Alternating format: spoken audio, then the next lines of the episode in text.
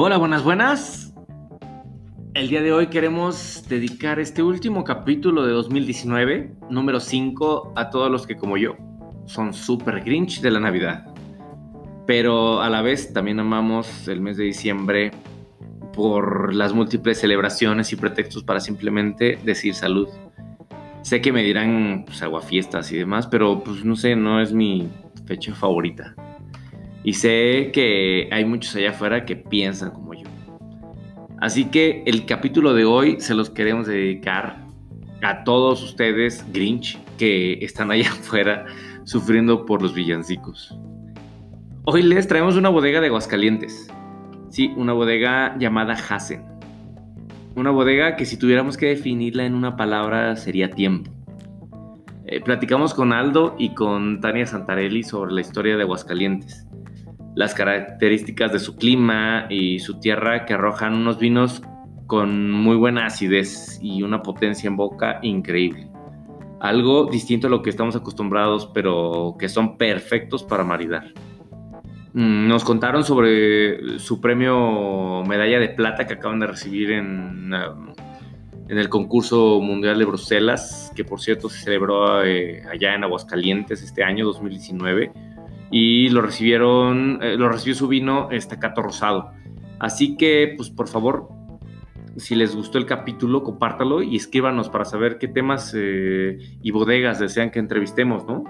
Así que, pues, sin más ni más, comenzamos.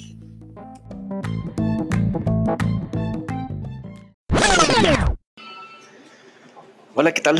Buenas tardes. Eh, traemos el último capítulo de este año, y como ya les habíamos platicado, estábamos en, pláticas para traer eh, la primera bodega de Aguascalientes a nuestra plataforma de colectivo de vinos. Y pues hoy hicimos, eh, ya nos reunimos para hacer una entrevista con la bodega Hasen. Es una bodega de Aguascalientes, en la cual ahorita nos van a explicar. Estamos ya con Aldo Santanelli y con Tania Santanelli. Muy buenas tardes, ¿cómo están? Hola, buenas tardes Marco, muchas gracias por recibirnos. Hola Marco, pues sí, muy, muy contento de estar aquí y estar iniciando este proyecto Oigan, nos gustaría que nos platicaran eh, mucho sobre Aguascalientes. Eh, platicábamos antes de, de, comenzar a grabar que poco sabemos sobre vino de Aguascalientes, pero que tiene mucha historia, ¿no? Aguascalientes en los 80, 70 pues era de los principales productores de, de uva, tanto de, de, vino de mesa como para como fruto, ¿no? Y, este, y bueno, pues eso poco, poco sabemos sobre eso, pero ahorita parece que está teniendo ese segundo aire en la cuestión de producción y, pues, no sé si nos puedan platicar un poquito de eso, de Aguascalientes, ¿no? Sí, claro, Marco, gracias. Sí, la verdad es que Aguascalientes y la historia viene aún de más atrás, ¿no? Habían se organizaban eh, ferias eh, en el cual había hasta reina de la feria de la uva. Eh, hace, estamos hablando de, de, la primera mitad del, siglo XX, y, Aguascalientes era reconocido como, como, un lugar en el que se producía muy buena uva para, para vinificación. se producía así vino de mesa, pero luego la producción se fue canalizando más hacia, hacia Brandis y creo que fue lo que, lo que en su momento fue mucho más conocido en, en, Aguascalientes.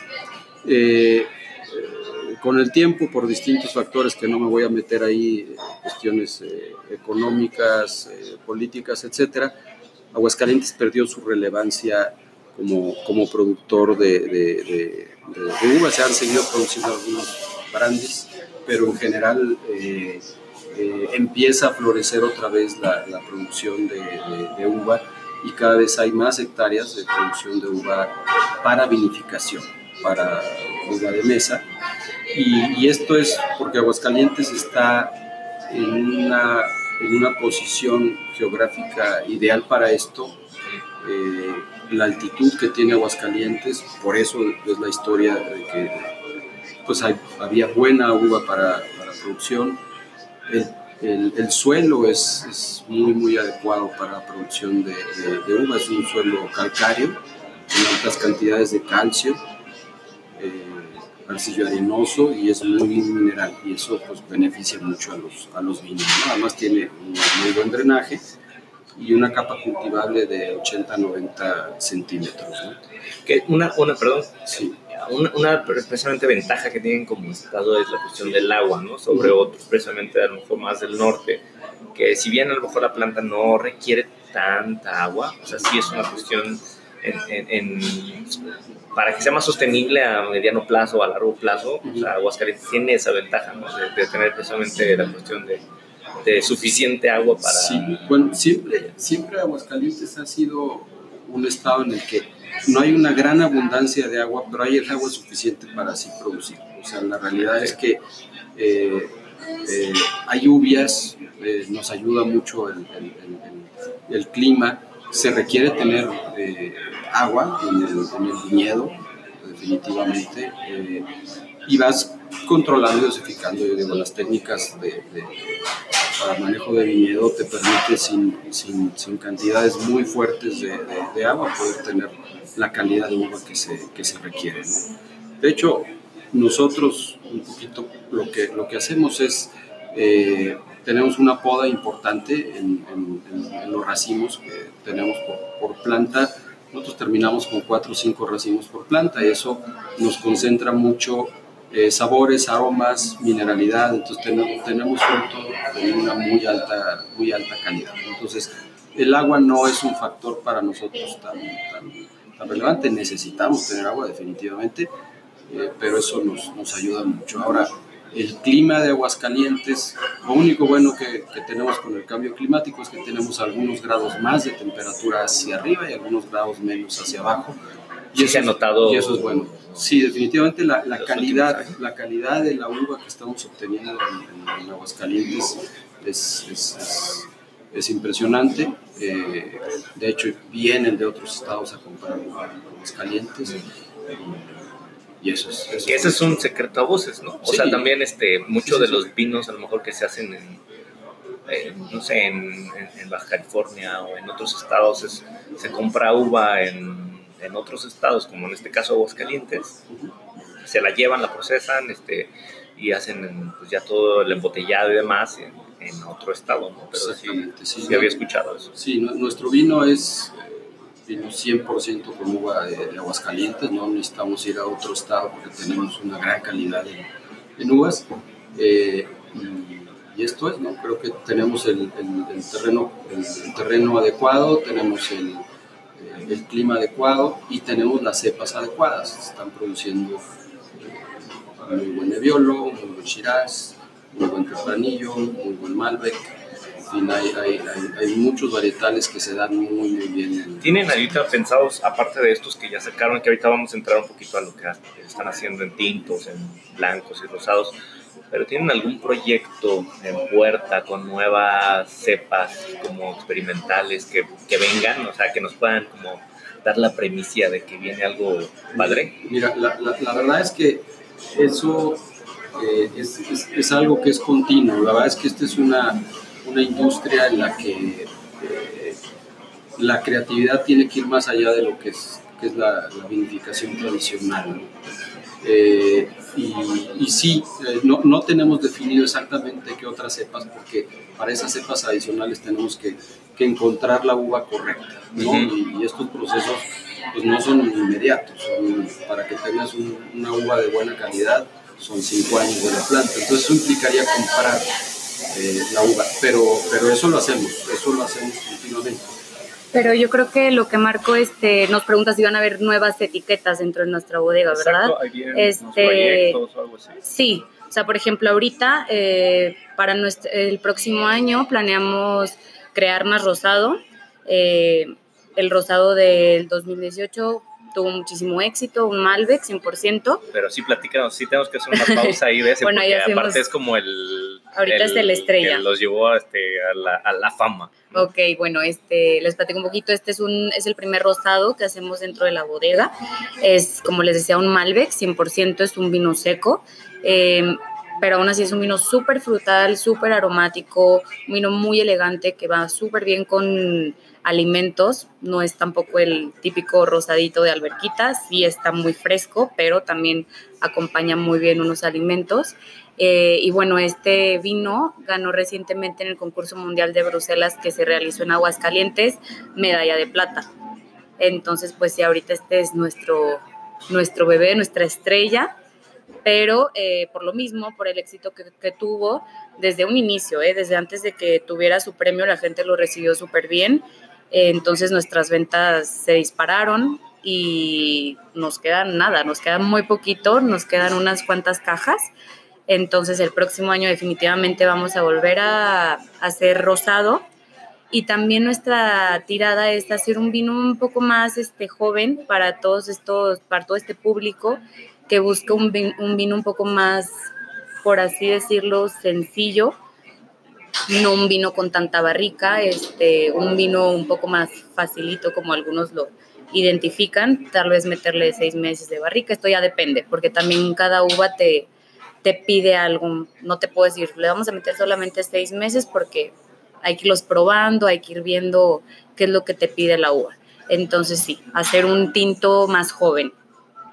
Es que es, es importante decir que, mm, que, la bodega se distingue porque prácticamente todos sus vinos eh, tienen barrica. De hecho, el, el blanco tiene seis meses o cuántos? Tiene tres meses de barrica. De barrica. Entonces, es, es un sello que, que, que Hassen este, le da y que en el mundo precisamente del vino la cuestión del tiempo es pues, muy importante, ¿no? Y a mí me llamaba la atención mucho y lo platicaba con Tania este, cuando, cuando probé el intervalo ya en, casa con un asadito y todo, que, que, que eh, puse mucha atención en la evolución de la botella porque eh, lo abrí, lo, destapamos, lo, dejamos eh, ahí reposar pues, prácticamente una hora, porque el vino es, es un vino muy franco, es un vino muy potente, este, es un vino complejo, pero súper interesante, que inclusive después de esa hora seguía evolucionando en la copa. Entonces, este, eh, son, me parece que va muy bien con el nombre del, del vino, porque pues juegan con esta cuestión del tiempo.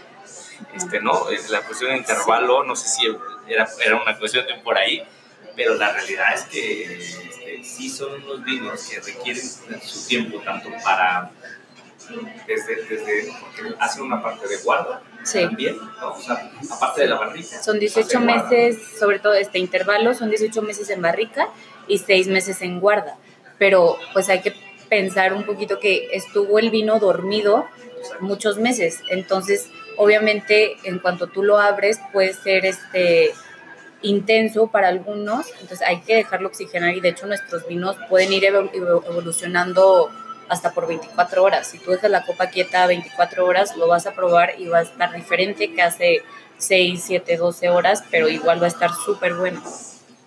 Sí, sí, este, sí recomiendan también traspasarlo este, o poner un decante o Pues sí, creo que un, un decantador te, te, ayuda a acelerar la, la, oxigenación, depende cómo te vayas a tomar el vino, ¿no? Eh, justamente, y regresando al nombre de, de, intervalo, es justamente es un, hablamos de un tiempo en que tienes que tomarte el vino, ¿no? No es un refresco, es algo que te vas a ir tomando y vas a ir apreciando cómo a través del, del tiempo va evolucionando el vino y va abriendo. Entonces, una buena oportunidad, una buena ocasión para esto, pues es una carne asada. ¿no? De hecho, pide comida, te pide comida. Es un vino que sí tiene una, una, acidez, es un vino potente y te pide una carne asada. ¿no? De hecho, en Monterrey este vino tiene, en el norte en general, tiene, tiene, tiene mucho éxito porque es un vino, ahora que la cultura del vino está llegando a todos lados. Eh, este vino es muy bien recibido porque justamente va mucho con la, con la carne asada que, que, que allá en Monterrey es, prácticamente todos los días. ¿no?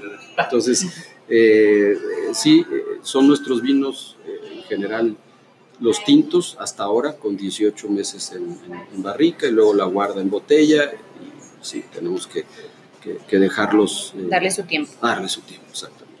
No, está, está padrísimo, la verdad está padrísimo. Este, va a ser interesante ver ese proyecto como de un vino, más, joven, de un vino eh, pues, ya sea con un poquito barrica o sin barrica, este, como, con qué sepa, ¿no? Porque tenemos que decirles como, como nosotros siempre les mencionamos, ¿no? Realmente, y les decimos cómo es el vino y, para quién, ¿no? Hay, hay, vinos, estos vinos, y corríjanme ustedes también, este, los vinos de Aguascalientes se, se caracterizan por tener cierta eh, acidez, muy buena acidez o, acidez alta media, ¿no? Sí, tiene, tiene muy buena acidez, pero justamente el, el, el, el encanto de, de, de, los vinos es cómo le das ese balance a la, a, la acidez, a la densidad. Eh, por ejemplo, la cuestión eh, alcohólica. Nuestros vinos son vinos, vinos cuidados, son vinos que, que las notas alcohólicas no las, no las notas, está muy bien, muy bien integrado. Entonces, acidez, alcohol, tanicidad, está todo muy, muy, muy integrado abres la botella tienes que oxigenar, como cualquier buen vino, cualquier vino. un, un vino, un gran reserva, tienes que oxigenarlo. Por eso existen los decantadores. También hay que aprender este, a cómo nosotros manejamos en nuestros tintos blends. Es decir, pues juntamos este, dos a tres, incluso nuestro Optimus tiene cuatro uvas, y pues balancear las uvas entre sí. También esto nos ayuda. Digo, no es el enfoque principal, pero sí ayuda si tal cepa, pon tu neviolo, este, tiene muchas ideas, pues bueno, le metemos otra uva que ayude a, balancear esto. Pues nuestros vinos son, eh, hasta ahora, son, son blends y todos en barrica, los tintos. Estos nuevos proyectos monovarietales, eh, sí son, eh, hemos detectado, nosotros al, desde un principio el proyecto era queremos vinos de calidad, con una característica muy particular, eh, de, vinos de alta calidad y percibidos por gente que, que, conozca de vinos. Ahorita estamos ya en la siguiente fase de, de ampliar mucho más nuestro alcance y con ese conocimiento que tenemos ya de, de, vinos bien cuidados, manejo de barricas, manejo del viñedo, ya empezar a trabajar con, con, vinos con menos barrica, monovarietales, para llegar a, a, mucha más gente ¿no? y, que, y, que, sea una primera entrada de, hacia vinos tintos. Oye, ¿y tienen favorito? O sea, si tuvieran que elegir este dos favoritos, Aldo, a ver, ¿cuáles son tus dos favoritos? ¿Y cómo los describirías si fueran unas personas? Porque hemos encontrado que a lo mejor, este, bueno, nosotros lo que, como les platicaba, tratamos de hacerlo más aterrizado, ¿no? O sea, por decir nosotros... Eh, pues estábamos haciendo en una comida con mi esposa y, abrimos el intervalo y decíamos, es un, es un señor este, eh, con cierta madurez, con cierto conocimiento que, que, llega, o sea, es muy franco, no, no, no, trata de impresionar este, en un inicio, sino se toma su tiempo para poder este, platicarte las cosas. A ver, tú platícanos los dos que a ti te gustan, tus dos preferidos. Mira, eh, esto depende mucho del, del, gusto, ¿no? Y es difícil porque tenemos tanto los vinos tintos, que por mucho tiempo fue lo que tuvimos, y ahora tenemos el blanco y tenemos el rosado, que son dos grandes sorpresas. El rosado lo metimos al concurso, ganó medalla de plata, el blanco no alcanzamos a meter, pero es un gran vino también, el blanco, ¿no? Entonces, eh, pudiera yo estar, yo no era de vinos rosados y me encantó nuestro vino rosado, ¿no? Entonces, nuestro, de vinos tintos yo te diría, pues sí, a mí me gusta más el, el Optimus, hay gente que no le gusta más el Optimus, que le gusta el Jacén tradicional, o, o, que le gusta más el intervalo. Yo tengo clientes que me dicen, es que yo intervalo, ¿ah? porque soy carne asada y es intervalo. A mí en lo particular, yo diría que el, el, el Optimus eh, y el blanco son mis, mis dos favoritos. Sí. Y, ah, sí, sí, sí, no, y, y, y el Optimus eh, es, es, es, un vino que está definido por nuestras mejores barricas de ciertos años, o sea, no ah, todos los años, no todos los años producimos Optimus. Si encontramos que tenemos barricas que traen una diferenciación sobre esa calidad alta que ya manejamos en, en nuestra, en nuestra producción, si, si detectamos que hay barricas que son que se diferencian claramente sobre las otras, las separamos, una de cada, de cada varietal, y si es el ensamble correcto, se produce el Optimus. Entonces, pues sí, yo te diría, el Optimus, claro que es la, parte alta de nuestra gama, pero me encanta, ese vino es, te lo puedes tomar una tarde tranquilita, lo puedes eh, en, una comida, etcétera, ¿no? Es, es, un vino flexible también. Pero es interesante ese, perdón, eh, eh, ese proyecto porque, otra vez, ¿no? tiempo al tiempo o sea, no por sacar algo, este, todos los años va a estar, ¿no? O sea, está padre. Y cuando me lo platicaron, para mí me encantó, porque dije, bueno, pues es que eso es realmente, pues, sale cuando debe de salir, no cuando yo quiero que salga. O sea, a veces se, logrará, a veces no se logrará. Y por lo que entiendo, llevan cuántos años de Optimus? Este es el, acabamos de sacar la segunda añada, pero ni siquiera está lista todavía. Ya está en botella, pero todavía está en guarda de botella. Está el 2014 y este que es añada 2017. Por lo mismo, este, pues son 18 meses en barrica, nada más francesa, 18 meses en guarda de botella y como decía Aldo, nada más se hace cuando la uva está en su punto óptimo y se hace con los mejores caldos de, de cada barrica, de cada de cada uva. Se utiliza Nebbiolo, Malbec, y Tempranillo. Estas ya son cuatro, cuatro uvas. Entonces, pues sí, sí es un vino literalmente, eh, pues es un Optimus. Este, de ahí viene por el punto óptimo de la uva y pues no, no se hacen todas las añadas. Es un vino todavía más cuidado que los demás. Sí, tenemos el 2014 y el 2017, que ahorita está completando su tiempo en, en botella quieta eh, para ya después etiquetar y, sacarlo ahora en el, 2020. En probamos que fue en 2014? Fue en 2014, sí. Porque te digo, todavía el otro lo tenemos en guarda. Todavía le queda Sí, que ya ha sido calificado este, por algunas guías y recién salido. O sea, yo creo que llevaba tres o seis meses en, en guarda de botella y ya le dieron una puntuación bastante, bastante buena y todavía no está como debe de estar, entonces pues creo que también va a ser una muy buena añada.